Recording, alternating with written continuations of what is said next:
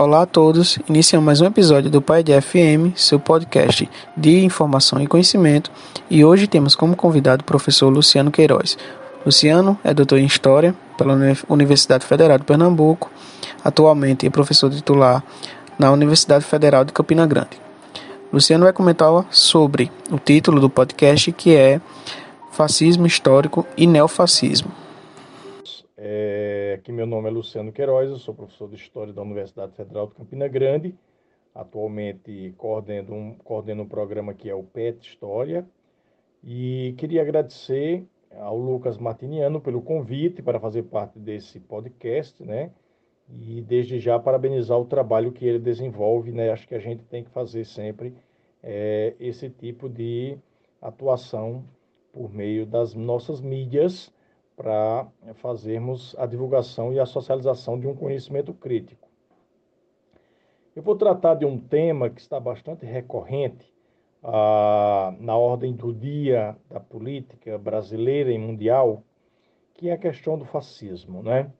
É, a rigor, nós não podemos caracterizar o governo Bolsonaro e a conjuntura política que nós estamos vendo, nós não podemos caracterizar como um regime político fascista.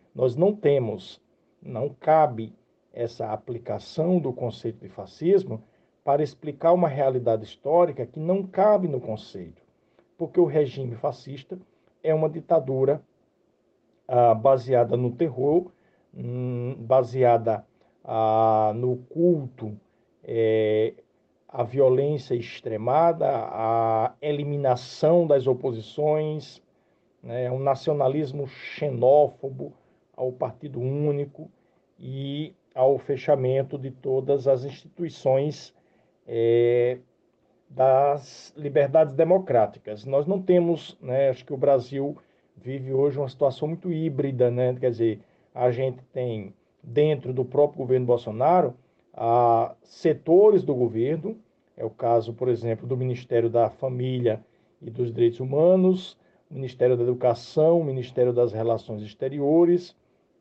a própria Secretaria da Cultura, que flertam bastante com a ideologia nazifascista, né, ou com o fascismo histórico. Agora, é, não podemos dizer que o regime político é fascista. Nós temos uma democracia blindada, ou como diria o Florestan Fernandes, nós temos uma autocracia burguesa, uma democracia extremamente limitada, né? Muito arranhada e com possibilidades né, de ameaça sempre do seu fechamento.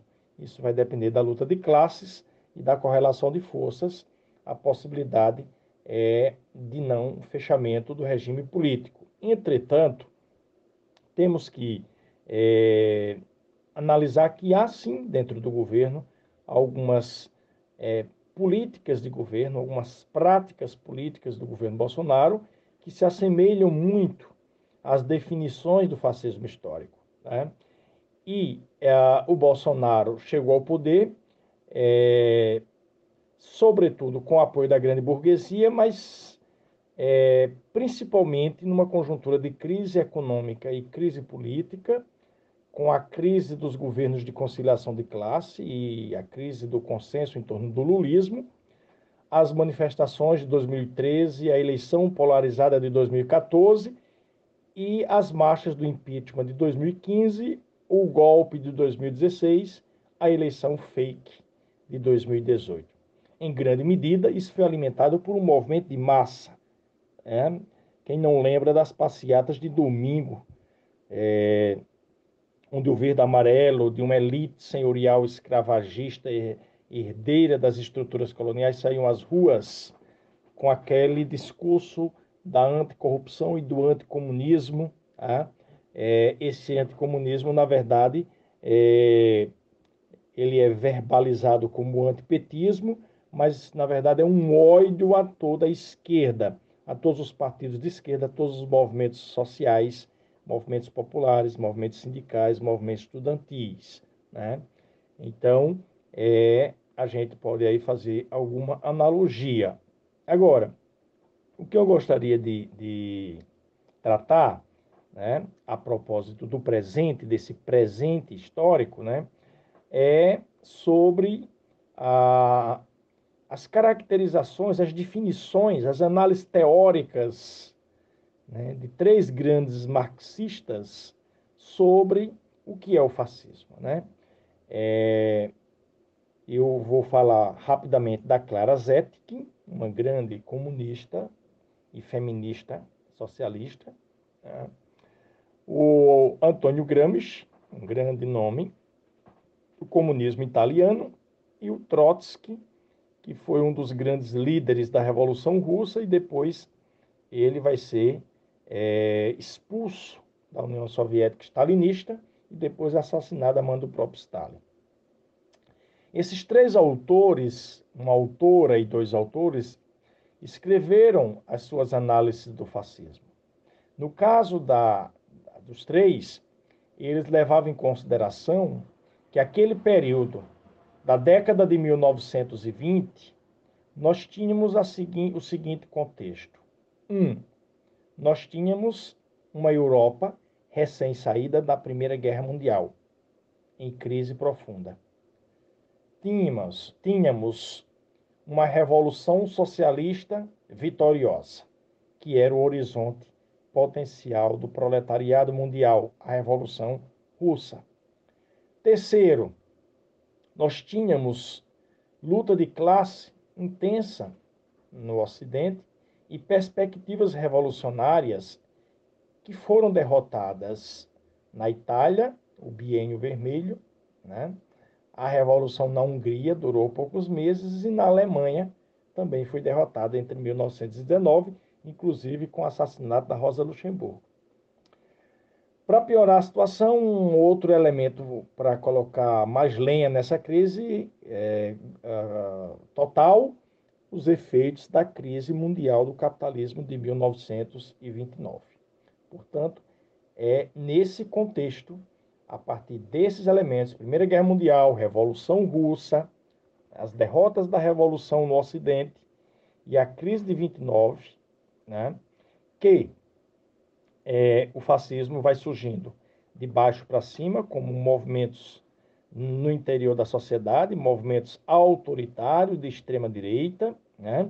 O caso da Itália, por exemplo, nós vamos ter é, os fascistas fazendo expedições punitivas contra camponeses, operários, né? os seus sindicatos, os partidos, as suas organizações de trabalhadores. E temos uma esquerda reformista, né? social-democrata, que conciliava com a burguesia, inclusive sendo governo, como o caso da República de Weimar na Alemanha. Portanto, esse é o contexto, essa é a conjuntura em que eles vão analisar é, ascensão do fascismo e a definição do fascismo. E tanto a Clara Zetkin como o Antônio Gramsci, eles vão dizer que a base social que vai fomentar um movimento de massa, movimento descontente, insatisfeito com a crise, efeitos da crise, é a pequena e média burguesia e a classe média. Começa aí. Né? Depois é que se estende ao apoio do grande capital monopolista, das grandes empresas, das grandes corporações, né? dos grandes monopólios e oligopólios. Tá? É, é um regime político, o fascismo, baseado na violência e no terror de classes, está dizendo, por exemplo, a Clara Zetkin, né? Ah, o Estado ele é burguês, mas os regimes políticos de dominação burguesa de classe são distintos. Nós temos a democracia liberal burguesa, né? democracia parlamentar, com as eleições, com os três poderes, com o voto universal. Né? Esse é o regime mais tradicional de dominação burguesa né, onde a costura da, dos grandes empresários, dos grandes latifundiários, é feita, sobretudo, via parlamento, via Congresso. O segundo regime de dominação política é a ditadura bonapartista. Em geral, ah, não são ditaduras de massa, de movimento de massa, né? são mais é, desengajadoras, digamos assim, e seu sustentáculo é muito mais a força do que a força e o consenso. É o caso das ditaduras militares aqui do Cone Sul na década de 60, 70. É a ditadura bonapartista. E no terceiro caso, a ditadura fascista é um movimento de massa, né, que começa na pequena e média burguesia e na classe média, depois apoiada na grande burguesia. É uma ditadura contra-revolucionária, tem que dizer isso. Ela, ela é o fascismo histórico, ele era contra-revolucionário porque é, se caracterizou como regime político da grande burguesia para enfrentar a crise, a, a crise econômica e política e social, e evitar que países como Itália, Hungria, Alemanha e outros se tornassem uma Rússia soviética. É por isso que a pequena e média burguesia e a classe média e depois a grande burguesia vai optar por apoiar Hitler e Mussolini, né? no sentido de é mais do que importante uma ditadura que extermina as oposições né? É, para fazer valer é, a dominação dos interesses da grande burguesia e evitar que, nossos, que os países se tornassem socialistas. Portanto, quando eu disse que a, o contexto era nós tínhamos crise provocada pela Primeira Guerra e pela crise de 29, a solução da crise era ou a esquerda ou a extrema direita. A esquerda seria uma revolução como a que aconteceu na Rússia. Evidentemente, a burguesia alemã, a burguesia italiana vão investir maciçamente para evitar isso e, ao invés da Revolução Socialista, jogar todas as suas fichas numa ditadura fascista. Portanto, é um regime político contra-revolucionário. Né? É, o Gramsci, por exemplo, é, ele disse que o fascismo italiano tem três etapas. Primeiro, né, o partido do Mussolini, os fascistas começaram a obter resultados eleitorais expressivos depois ele chega ao governo, a marcha sobre Roma em 1922, né? e depois o fechamento completo da democracia liberal para uma ditadura fascista. Né? O Partido Nacional Fascista surge em 1919, na Itália. O principal êxito eleitoral deles é já em 1921, quando eles elegem 35 deputados, né? se juntando a um bloco nacional conservador que elegeu 105 deputados, o bloco de centro-esquerda do Partido Socialista, 123 deputados, o Partido Popular, 108 e o Partido Comunista, 15. Portanto, eles começaram a crescer aí já eleitoralmente. Né? A marcha sobre Roma, de 1922, liderada por Mussolini e os Camisas Negras, derrubaram o governo Facta, né? que era um governo é, liberal, que governava a Itália, e Mussolini se tornou primeiro-ministro. Nesse momento, Gramsci se encontrava em Moscou. Né? E quando a Clara Zetkin escreveu seu texto analisando o fascismo, na verdade ela escreveu em 1923 para o terceiro pleno ampliado da Terceira Internacional, que Gramsci também estava participando dessa análise. Né? Embora ainda mantivesse as instituições democráticas, o, a chegada de Mussolini ao poder foi por meio de um golpe de Estado, portanto, de um ato de força. Mussolini vai governar de 1922 a 1926, né, como um fascista, mas é isso que tem que deixar claro. Quando Mussolini chega ao poder em 22, ele não chega ali no poder e já instala, instala um regime fascista ele chega no governo e fica num regime político de transição, de transição de uma democracia liberal para uma ditadura fascista. Né? Nesse momento, Gramsci tentou articular o operariado do norte da Itália e o campesinato do sul para fazer uma revolução proletária e derrotar o fascismo. Mas não foi isso que aconteceu. o que aconteceu na Itália é que foi derrotada a Revolução Socialista e a vitória foi a contra-revolução fascista. Né? Bom, é, eu já mencionei esse contexto, né? A crise, a crise do liberalismo tem que ser colocado isso também, né? Nesse momento aí, Revolução Russa, Biênio Vermelho, Primeira Guerra Mundial, crise de 29, né? Esse é o momento da perda de legitimidade das instituições do Estado liberal. É a crise do liberalismo, tanto político como na sua vertente é, é, econômica. Daí porque a política econômica do fascismo será de base a ter uma intervenção do Estado na economia. Né? Portanto, Gramsci fez seus escritos pré-carcerários, né, seus escritos antes dele ser preso em 1926, e são textos premonitórios, digamos assim, porque esses escritos políticos de Gramsci foram marcados por uma angústia de um militante que discordava da forma como a esquerda acreditava que deveria enfrentar o fascismo. A esquerda se iludia muito, segundo Gramsci, achando que iria derrotar o fascismo com apoio do judiciário, com apoio das instituições democráticas. Né? E, de fato, o que Gramsci constatou é que o fascismo chegou ao poder com o apoio de juízes e apoio de uma burocracia das instituições burguesas. Né?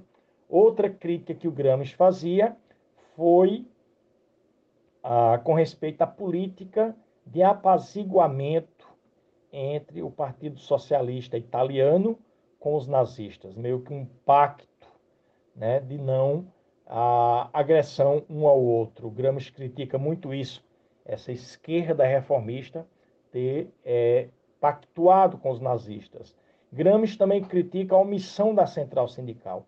A maior central sindical da Itália, em vez de potencializar né, o, o chamado bienio vermelho, as comissões de fábricas, as ocupações de fábrica, o movimento dos camponeses, né? O Gramsci escreveu um artigo criticando esses burocratas sindicais que preferiram arrefecer a luta de classes a serviço da burguesia italiana. E aí, segundo Gramsci, as massas de trabalhadores italianos começaram a não mais confiar nas direções sindicais né, que os abandonavam no enfrentamento com os fascistas. Né?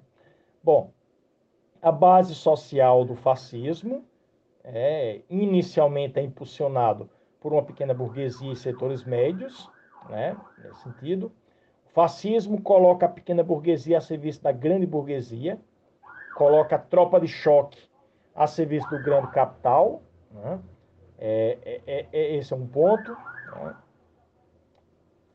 a, a cumplicidade e a omissão do Estado liberal no tocante às ações de é, incêndios, tiroteios, rajadas de metralhadoras, dezenas e dezenas de mortes de trabalhadores por milícias fascistas, tudo isso estava acontecendo com a omissão, com a cumplicidade do Estado liberal burguês. Por isso, Gramsci dizia que era uma ingenuidade a confiar no Estado liberal.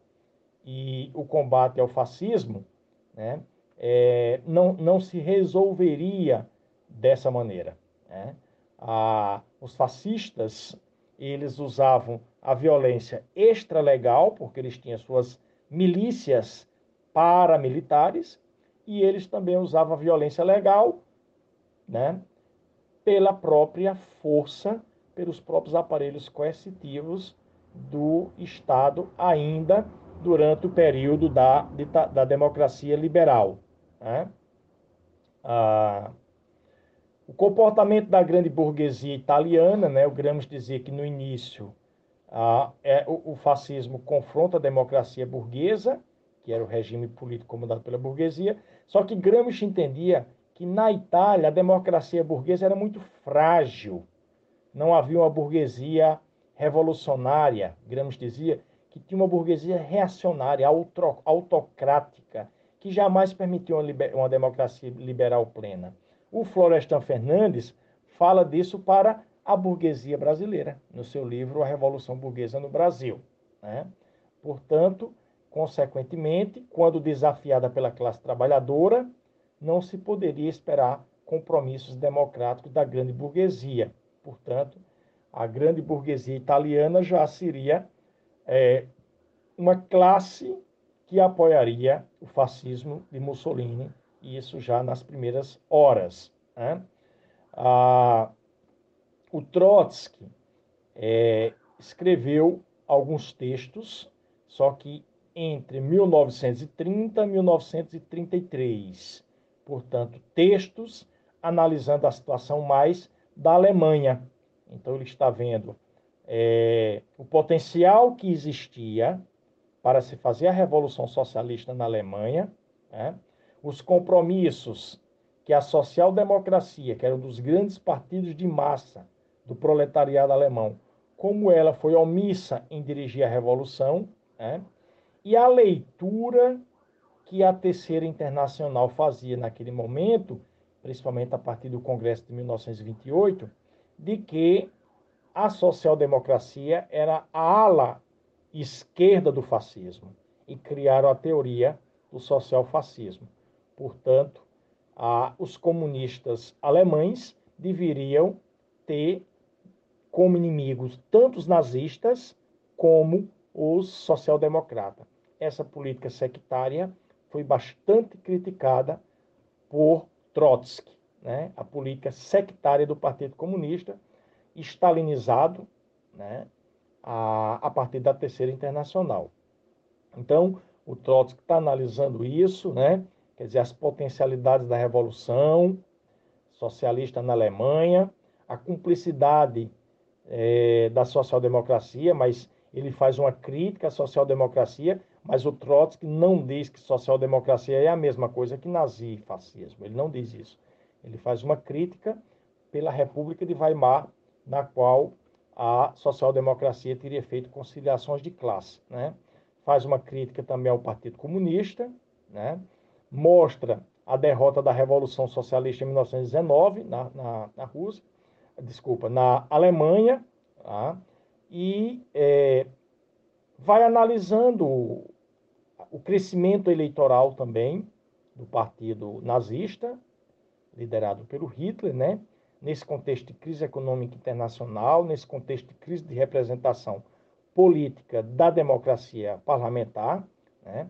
O Trotsky vai dizer que é uma crise da dominação de classes, abre uma ruptura revolucionária mas as direções, né, faltou direção política de um partido revolucionário, organicamente vinculado às massas, que ah, conduzisse o proletariado alemão à vitória da revolução. Né? Como isso não aconteceu, essa falta de uma direção consistente e orgânica de um partido eh, de massas que liderasse a revolução, fez com que a pequena burguesia fosse na direção do fascismo por não confiar na vitória e na saída revolucionária do proletariado. Né? A fragilidade do Partido Revolucionário Comunista frente ao Partido Socialista Reformista, né? É, houve um comprometimento com o sistema burguês em crise. A pequena burguesia em crise né? e é, não querendo é, cair e se tornar proletarizada, né? ela radicaliza contra o governo burguês social-democrata. A pequena burguesia não vai confiar na revolução socialista, porque essa saída não estava sendo bem organizada pelo Partido Comunista. E aí a pequena burguesia oscilando para cima, o nazismo para baixo, o socialismo, o comunismo, né, ela fez a opção de se tornar base social de um movimento de massa cujos ressentimentos pequenos burgueses foram alimentados e canalizados pelos nazistas. Mas o nazifascismo, quando chega no poder, no caso da Alemanha, com 1933, a chegada do Adolf Hitler no poder, também, diz o Trotsky, o nazifascismo não será o regime político da pequena burguesia, mesmo tendo ela como base de massa que impulsionou né, é, o crescimento do fascismo. No poder, fascismo é uma ditadura terrorista, contra-revolucionária né, do grande capital. Portanto, é uma ditadura do capital monopolista. Né? Para fechar, eu acho que nós temos que ter alguns cuidados. Eu acho que não dá para pegar esse, esses conceitos, essas definições, essas caracterizações feitas por Clara Zetkin e por Gramsci para a Itália e por Trotsky para a Alemanha, não dá para a gente pegar o pé da letra e aplicar o conceito de fascismo para toda e qualquer outra realidade é, em outro país, em outro continente e em outro tempo. Né? Nós estamos vivendo, sim, algo que tem uma certa analogia, mas também tem suas diferenças. A conjuntura atual no mundo todo aponta para uma crise profunda do sistema capitalista, crise essa que já dura mais de 12 anos, se a gente levar em consideração que a crise profunda do capitalismo já começa em 2008. Então, nós temos uma crise profunda do capitalismo, né? Nós temos luta de classe global, inclusive em setores que até então não tinha se manifestado tanto, né? e de forma já se organizando no fazer da classe, que é o caso dos entregadores, né, do, do precariado, dos aplicativos digitais. Então, nós temos luta de classe no mundo todo, nós temos movimento de massa antirracista acontecendo no mundo todo, nós temos toda uma insatisfação ah, com o sistema capitalista em crise e com a democracia burguesa que não oferece condições para melhorar a vida da maioria da população mundial. Tá? Agora, é, nós temos também, é, que podemos fazer uma analogia com o fascismo histórico, movimentos de massa, insatisfeito. Né? O Brasil, por exemplo, quem era a, aquelas pessoas que saíram nas ruas em 2015, nos domingos? A maioria era classe média e uma pequena burguesia, insatisfeita né, com os efeitos da crise econômica chegando no Brasil, não aceitando Bolsa Escola, eh, desculpa, não aceitando o, o, o programa social, meu Deus, como é o nome que eu agora esqueci, ah, não aceitando cotas nas universidades, não aceitando Bolsa Família, foi isso que eu esqueci, né? não aceitando é, pobres, pretos, índios, classes populares sendo incluída né, com o mínimo do mínimo do mínimo de reformas, não aceitando é, pagar direitos trabalhistas às trabalhadoras domésticas. Com aquele movimento que se fortaleceu em 2015, que até um dia desse ainda ia para as planadas dos ministérios e para frente do Palácio do Planalto, pedir o fechamento do Supremo e pedir o fechamento do Congresso, é um certo movimento de massa.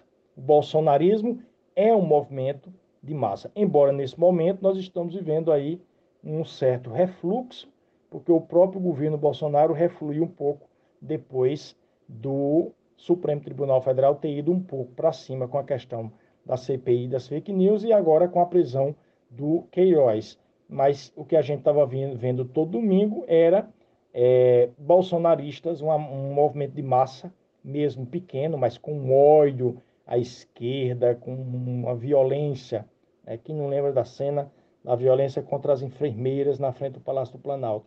Então, esse é um movimento é, que começa com essa insatisfação de setores da classe média e de setores da pequena burguesia insatisfeita em não querer pagar o preço da crise. E aí desconta para baixo, não para cima. Ou seja, cria uma aversão ao proletariado e não ao grande capital.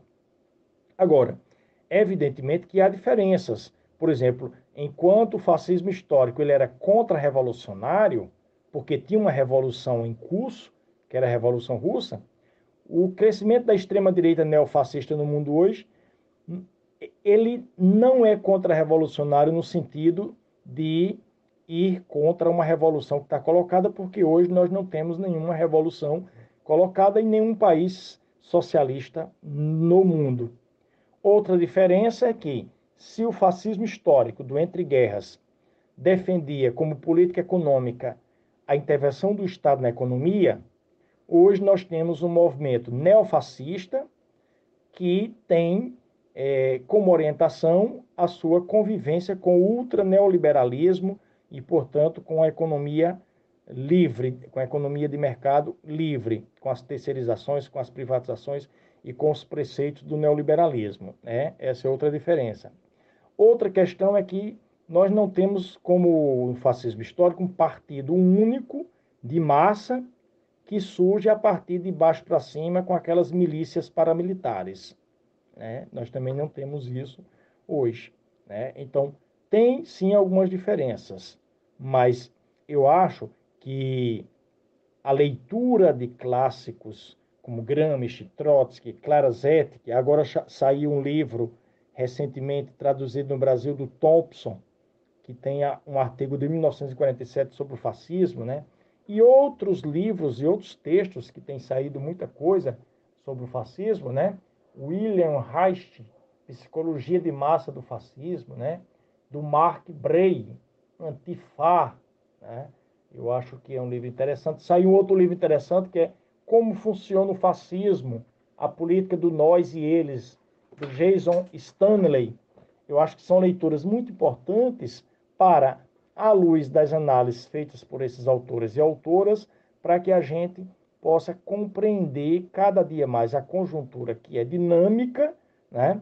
mas não só para compreender essa conjuntura, para a gente saber fazer as nossas resistências. Nesse sentido, eu acho que é, o que dizia a Clara Zetkin, que o proletariado tinha que ter uma forma de autocontrole se defender dos fascistas, não era só com discurso, panfleto, abaixo-assinado. Né? Fascista, com fascista não se dialoga. Teria que ter uma resistência né, bem organizada para enfrentar com a força aqueles, aquele movimento que se constrói pela força. Né?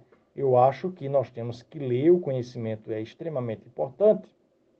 Agora, é, como diria a própria Clara Zetkin, o próprio Gramsci, o próprio Trotsky, né, se a gente quer fazer frente, construir um arco de aliança para é, implodir de vez esse crescimento da extrema-direita no Brasil e no mundo, essa frente tem que ser uma frente única à esquerda.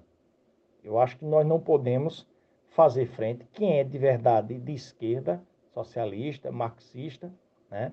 não podemos nos aliar, por exemplo, com esse movimento dos 70%, que inclui dos tucanos de Fernando Henrique, passando por Sérgio Moro, passando pelo presidente da Câmara, Rodrigo Maia, pelo presidente do Senado, Davi Alcolumbre, né? É, pelo Fernando Henrique, como eu já mencionei, quer dizer, não dá para a gente fazer frente, né, um arco de alianças de articulação em nome de combater o bolsonarismo com a direita tradicional, porque a direita tradicional está querendo ganhar fôlego, que é aquela direita clássica dos anos 90. Uma direita né, é, calcada nos princípios do neoliberalismo, sem esse componente ah, da extrema-direita fascistizante. Então, acho que nós temos que fazer frente, nós temos que fazer frente pela base e a esquerda, com os movimentos populares, com os movimentos sociais, com partidos políticos que têm uma tradição é, no interior da classe trabalhadora, para a gente derrotar o Bolsonaro e o Mourão e dar um freio urgentemente nesse nessa possibilidade de ganhar força né, esse movimento olavista, bolsonarista, né, que é em grande medida alimentada por redes de fake news, mas que tem um poder enorme de formar corações e mentes. Nossos desafios, nosso desafio né, de quem é de esquerda nesse momento, né, embora a gente esteja em casa com a na pandemia, temos que fazer alguma coisa mesmo nesse sentido, mas acredito que a saída será pós-pandemia multidões devem ganhar as ruas com movimentos de massa para combater o bolsonarismo, para combater o capitalismo, o racismo, o patriarcado e todas as formas de opressões que fazem parte desse momento de crise que nós estamos vivendo, no qual os grandes capitalistas no mundo todo têm feito a sua saída com violência, com forças, com aparelho coercitivo e com a retirada de direito dos trabalhadores e a diminuição de verba pública para ser investida em serviços que garanta uma universalização dos direitos da população mais pobre do planeta. É isso, um abraço a todos, ao Lucas, né? Espero que o pessoal tenha gostado aí do podcast, né? Um abraço para todo mundo.